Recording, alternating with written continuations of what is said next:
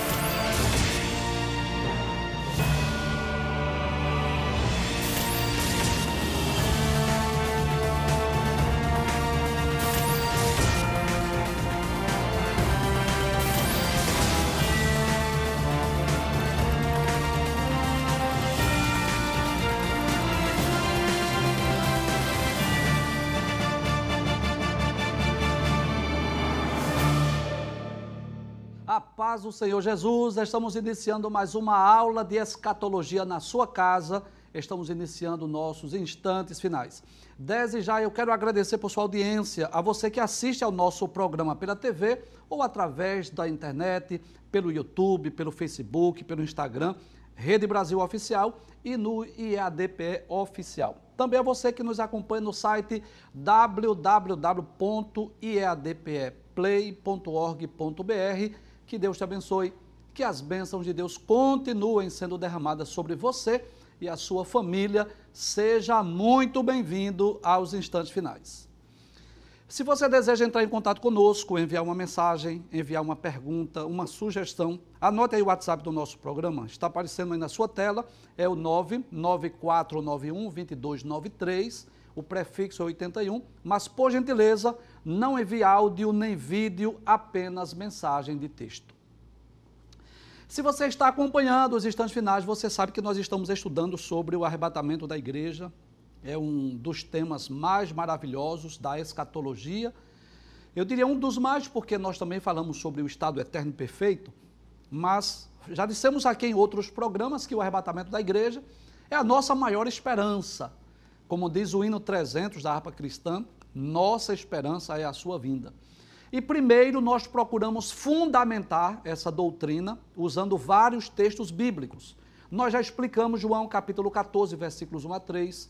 Já explicamos primeira carta de Paulo aos Coríntios, capítulo 15, versículos 51 a 53. Já explicamos primeira aos Tessalonicenses, capítulo 4, versículos 13 a 18. Também explicamos sobre Hebreus, capítulo 9, versículo 28. Depois que nós fundamentamos, né, é claro que existem outros textos que nós ainda estaremos citando no decorrer da semana, mas depois que nós né, estudamos esses textos, fundamentamos essa doutrina baseada nas Escrituras, depois que nós compreendemos que a, a, a escatologia, né, baseada nas Escrituras, nos mostra claramente que o arrebatamento é uma promessa divina, não é uma promessa humana. Então, ontem nós demos início ao assunto sobre as escolas de interpretação. Nós apresentamos a princípio as três escolas, que foi a escola pós-tribulacionista, mid-tribulacionista e pré-tribulacionista. E no programa ontem só foi possível nós explicarmos duas escolas. Nós, inclusive, citamos aqui as referências, os textos bíblicos pelos quais os teólogos que pensam diferente de nós ou que interpretam essa doutrina diferente de nós quais são os textos que eles tomam por base, né? Então hoje eu tenho dois objetivos no programa. O primeiro, nós vamos recapitular o que vimos ontem. É claro que eu não vou repetir tudo, porque senão vai ficar uma repetição ou uma reprise do que vimos ontem. Mas vamos recapitular e vamos hoje falar sobre a escola pré-tribulacionista, que é aquela que nós cremos, é aquela que nós defendemos, né? Então, eu gostaria de, mais uma vez, ótimo, né? Você ontem é, acompanhou comigo aqui estes três gráficos e eu vou explicar aqui, depois nós vamos ampliar mais. Né? A equipe aqui de, de artes e mídia preparou aqui um gráfico mais, mais amplo, maior, muito bem. Mas volta lá, por favor, deixa eu mostrar aqui a, isso, anterior, tá certo? Então, só para você entender, se você não assistiu a aula ontem, talvez você não esteja entendendo esses três gráficos, ok? Bem, que Jesus vem buscar a sua igreja, ninguém pode negar isso. Foi ele mesmo quem prometeu. Quando eu for e vos preparar lugar, eu virei outra vez. Agora, existem pelo menos três interpretações diferentes sobre a ocasião. Quando é que Jesus vem buscar a sua igreja? Existem pelo menos três interpretações distintas. Há um grupo que acredita que Jesus vem antes que inicie a grande tribulação. Há um grupo de teólogos, de estudantes da Bíblia, que acredita que Jesus vai vir no meio da grande tribulação. E ainda um outro grupo de teólogos uma outra escola teológica ou, de interpretação que acredita que Jesus virá no final da grande tribulação. Então são três escolas distintas, tá bem? Então vamos é, só recapitular o que vimos ontem, tá certo? Então vamos para o gráfico individual, por gentileza. Então nós vimos ontem essa escola pós-tribulacionista. Como o nome já diz, pós, essa escola acredita que o arrebatamento da igreja ocorrerá depois da grande tribulação. Essa escola de interpretação, ou esses teólogos, eles acreditam que a vinda de Jesus é uma única fase. Jesus não vem para arrebatar e depois vem para reinar, é uma fase única, tá certo? Então nós vamos tentar demonstrar aqui no gráfico, tá certo? Aqui está essa cruz representando que a primeira vinda de Jesus. Aqui inicia a grande tribulação, quando o anticristo começar a reinar, enfim, e a igreja estará na terra, segundo essa escola de interpretação. A igreja estará na terra durante os sete anos de tribulação.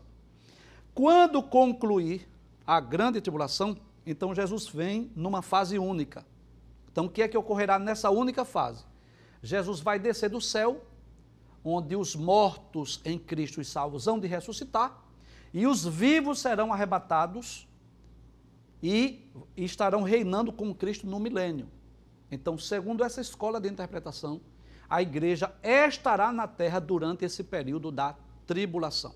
Vamos para outra escola, que é a escola midi-tribulacionista, ou posso dizer também mesotribulacionista ou midi-tribulacionismo. O que é que ensina ou acredita essa escola de interpretação? Que Jesus vem buscar a igreja no meio da grande tribulação. Então, se a grande tribulação é um período de sete anos, então, quando iniciar a grande tribulação, com três anos e meio, exatamente na metade, Jesus vem buscar a sua igreja. Então, vamos mostrar aqui no gráfico. Então, aqui está a primeira vinda de Jesus, então, aqui está a era da igreja, inicia a grande tribulação, segundo esta escola de interpretação. A igreja estará na terra no início da grande tribulação. No meio, quando o anticristo rompeu o pacto com Israel e começar a, abominação da desolação de que falou o profeta Daniel, então a igreja será arrebatada no meio da grande tribulação segundo essa escola de interpretação. Não confunda, por favor. Então, segundo a escola midi-tribulacionista, a igreja estará na terra na metade da grande tribulação, será arrebatada no meio da grande tribulação e depois volta com Cristo no fim da grande tribulação. Então, enquanto a, a escola pós-tribulacionista acredita que a igreja estará na terra durante os sete anos, a escola midi-tribulacionista acredita que a igreja só estará na terra durante os três primeiros anos e meio. Não estará aqui nessa segunda metade.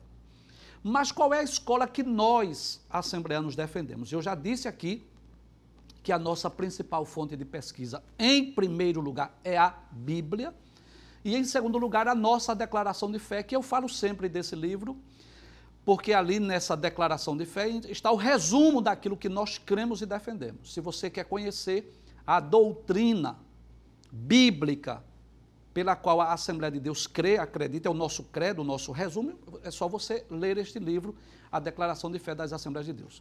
Então, nossa escola ela é pré-tribulacionista, por gentileza. Então, o que é que ensina essa escola? O que é que nós defendemos? Olha aqui, pré significa antes.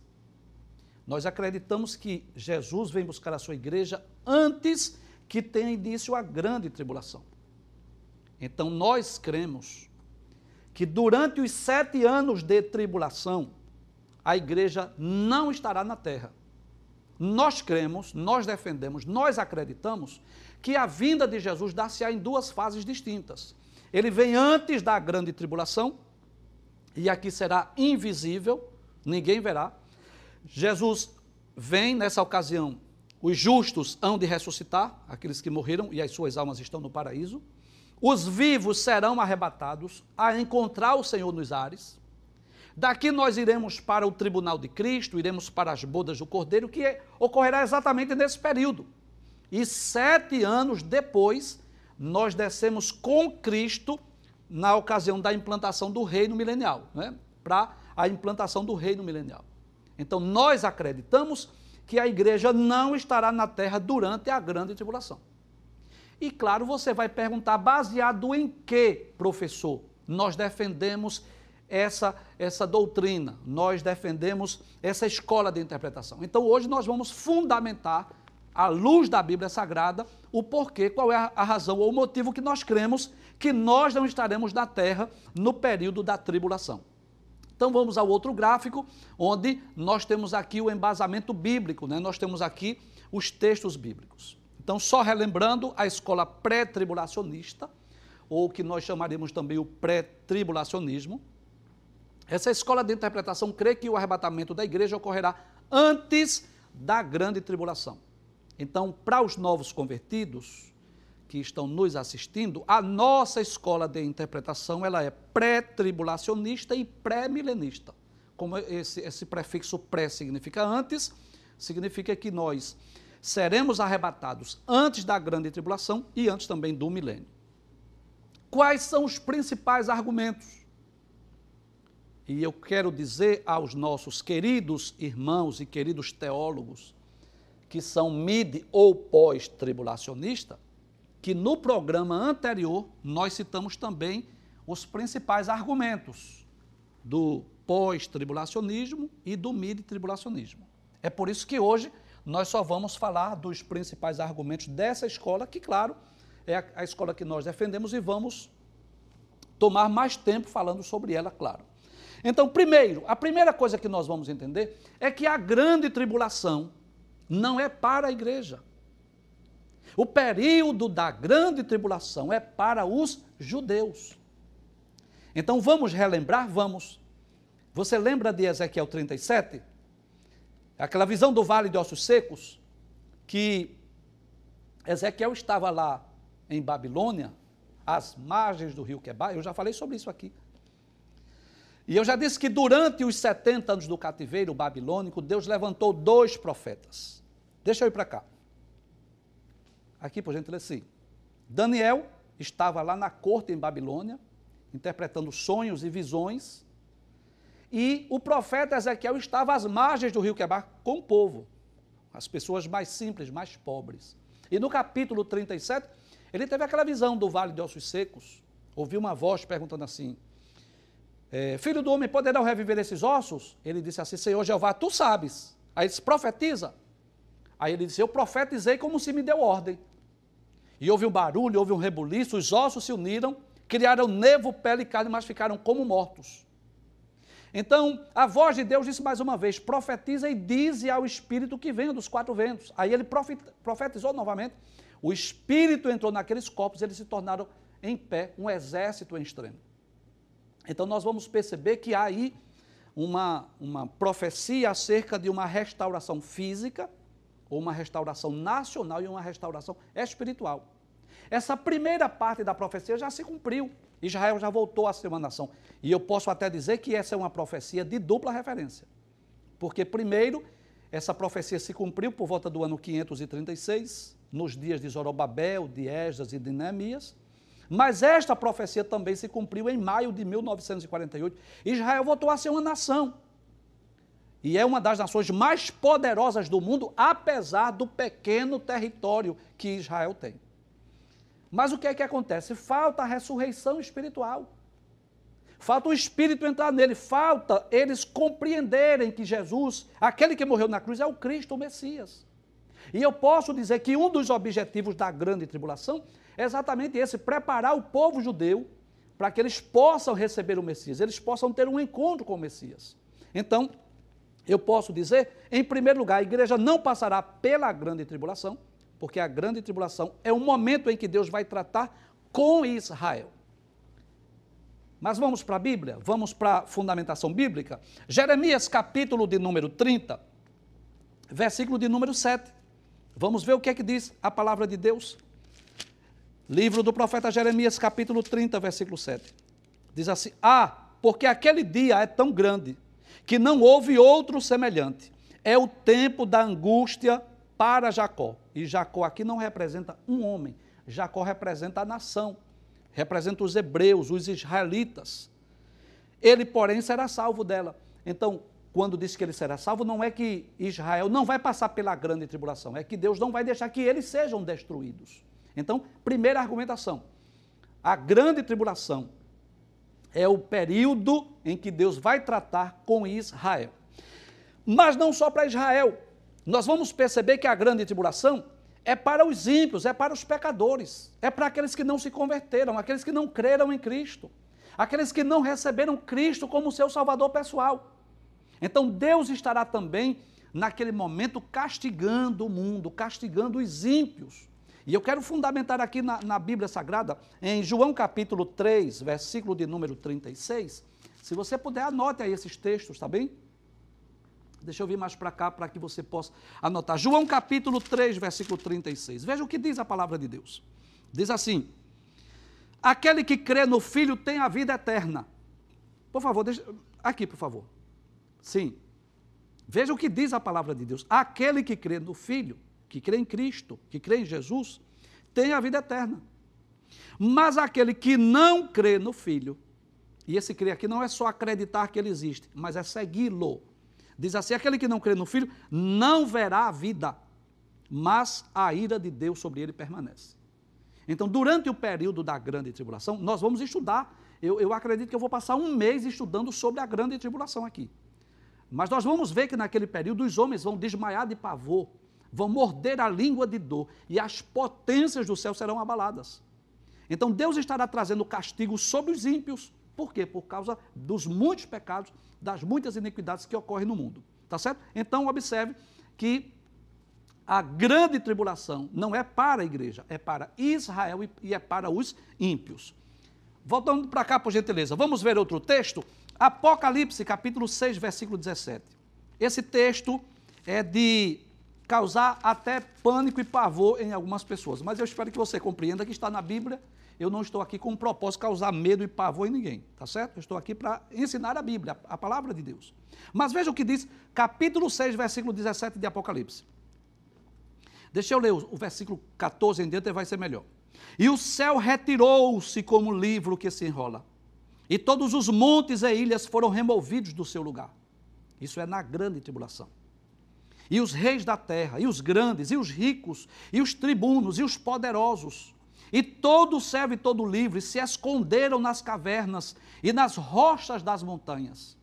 E diziam aos montes e aos rochedos: Caí sobre nós e escondei-nos do rosto daquele que está sentado sobre o trono e da ira do cordeiro.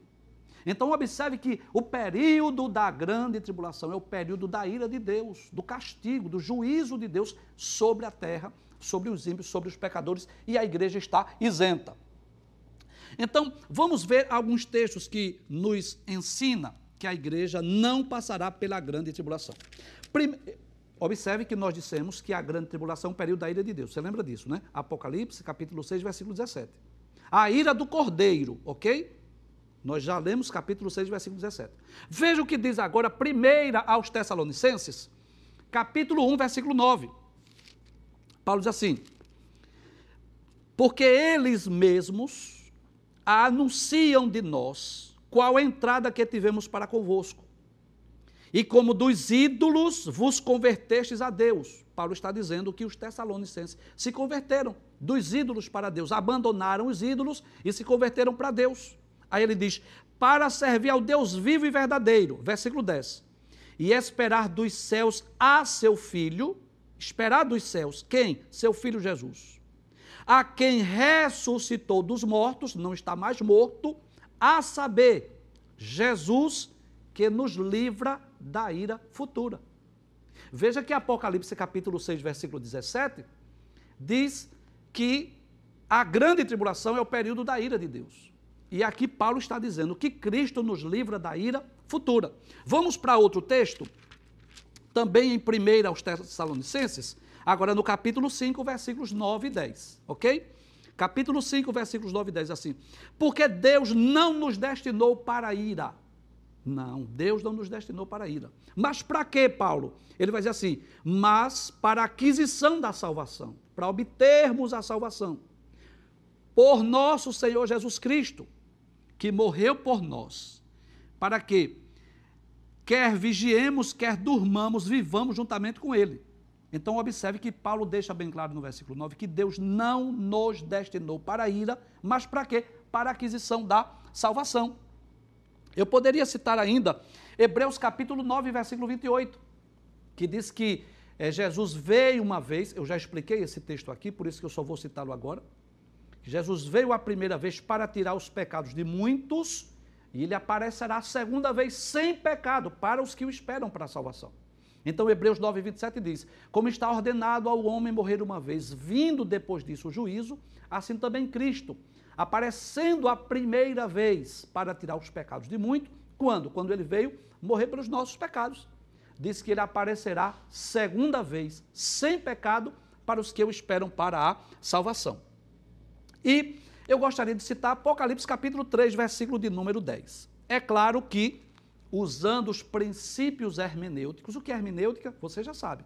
Ciência e a arte da interpretação bíblica. Então, se eu ler esse texto e eu não explicar, alguém vai dizer que eu estou forçando o texto. Porque Apocalipse capítulo 3, versículo 10 é uma promessa para a igreja de Filadélfia, tá certo? Deixa eu falar aqui por gentileza. Nós vamos, se Deus nos permitir, em breve, não sei exatamente quando, mas se Deus nos permitir, nós vamos estudar o livro do Apocalipse, vamos estudar versículo por versículo. E sem dúvida, dois capítulos que nós amamos, todos nós, todos nós, não só eu, são os capítulos 2 e 3, que fala exatamente sobre as sete cartas escritas às igrejas da Ásia. E nós vamos perceber que estas igrejas, elas existiram no primeiro século, no, quando João escreveu o Apocalipse, eram igrejas literais, que realmente existiram, mas que profeticamente essas sete igrejas, é, sete igrejas, elas representam a igreja histórica, do, a história da igreja cristã. Então, Éfeso, Esmirna, Pérgamo, Tiatira, Sardes, Filadélfia e Laodiceia eram cidades onde haviam igrejas, lá na Ásia Menor, mas que cada carta enviada a essas igrejas apontavam não só para aquela igreja, lá dos dias de João, lá do Apocalipse, mas para a história da igreja. Nós vamos ver muita semelhança dessas cartas que foram escritas outrora para os dois mil anos de história da igreja. Então, a igreja de Filadélfia, nós vamos estudar sobre essa carta, é a igreja que não tinha defeito. É a igreja que Jesus não faz nenhuma repreensão. Jesus só faz elogios é, é a igreja que profeticamente representa a igreja do arrebatamento. E capítulo 3, versículo 10, Jesus diz a essa igreja: Como guardaste a palavra da minha paciência, também eu te guardarei da hora da tentação que há de vir sobre todo o mundo para tentar os que habitam sobre a terra. Então nós queremos que essa igreja de Filadélfia, essa carta que foi enviada, profeticamente representa exatamente essa igreja que será arrebatada. Então, bem, nós já dissemos que a grande tribulação é o período de Deus com Israel, para que haja essa ressurreição espiritual, para abrir os olhos dos israelitas, para que eles creiam em Cristo como seu Salvador. Nós já dissemos que a grande tribulação é a ira de Deus sobre o mundo, já, já citamos dois textos bíblicos. Nós já dissemos, já lemos a Bíblia, e Paulo deixa bem claro que Cristo, que Deus, não nos destinou para a ira, mas para a aquisição da salvação. Mas eu quero citar outros exemplos. E são exemplos que você conhece, tá certo? Então, nós vamos observar aqui que além desses textos que nós citamos, existe ainda outro argumento. E qual é o, outro, o outro argumento que justifica, que nos leva a crer nessa escola pré-tribulacionista? Que antes de Deus executar juízo sobre os ímpios, ele livra os justos. Isso está muito claro nas páginas da Bíblia. Observe que lá em Gênesis capítulo 6, a terra encheu-se de violência, a toda a imaginação dos pensamentos do homem era só mal continuamente. Deus disse: Eu vou destruir. Mas eu pergunto: ele destruiu todos? Não. Havia uma família lá na terra. Havia uma família. Quem era a família? A família de Noé. E Deus chamou Noé, disse que ele fizesse a arca, que ele entrasse na arca com, com a sua família. E os demais habitantes da terra morreram, mas Noé, sua esposa, seus filhos e suas noras escaparam. Oito pessoas e alguns animais, né? De alguns animais um casal, de outros animais sete, sete casais, enfim. Então Deus não destruiu todos, porque Deus achou graça aos olhos de Noé. Noé achou graça aos olhos de Deus. Noé vivia diferente do mundo. Você lembra lá de Sodoma e Gomorra, capítulo 19 de Gênesis, quando Deus mandou dois anjos lá para ir para Sodoma e Gomorra, que Deus fez cair enxofre. Deus destruiu todos? Não. Deus livrou a Ló, suas filhas. Sua esposa só não foi salva porque ela parou na metade do caminho e olhou para trás. Então, antes de Deus executar ou exercer juízo, Deus avisa. Deus mostra o escape. E eu quero concluir esta primeira parte do programa lendo um texto que está é, exatamente no, na segunda carta ou epístola de Pedro, capítulo de número 2, versículos 6 a 9.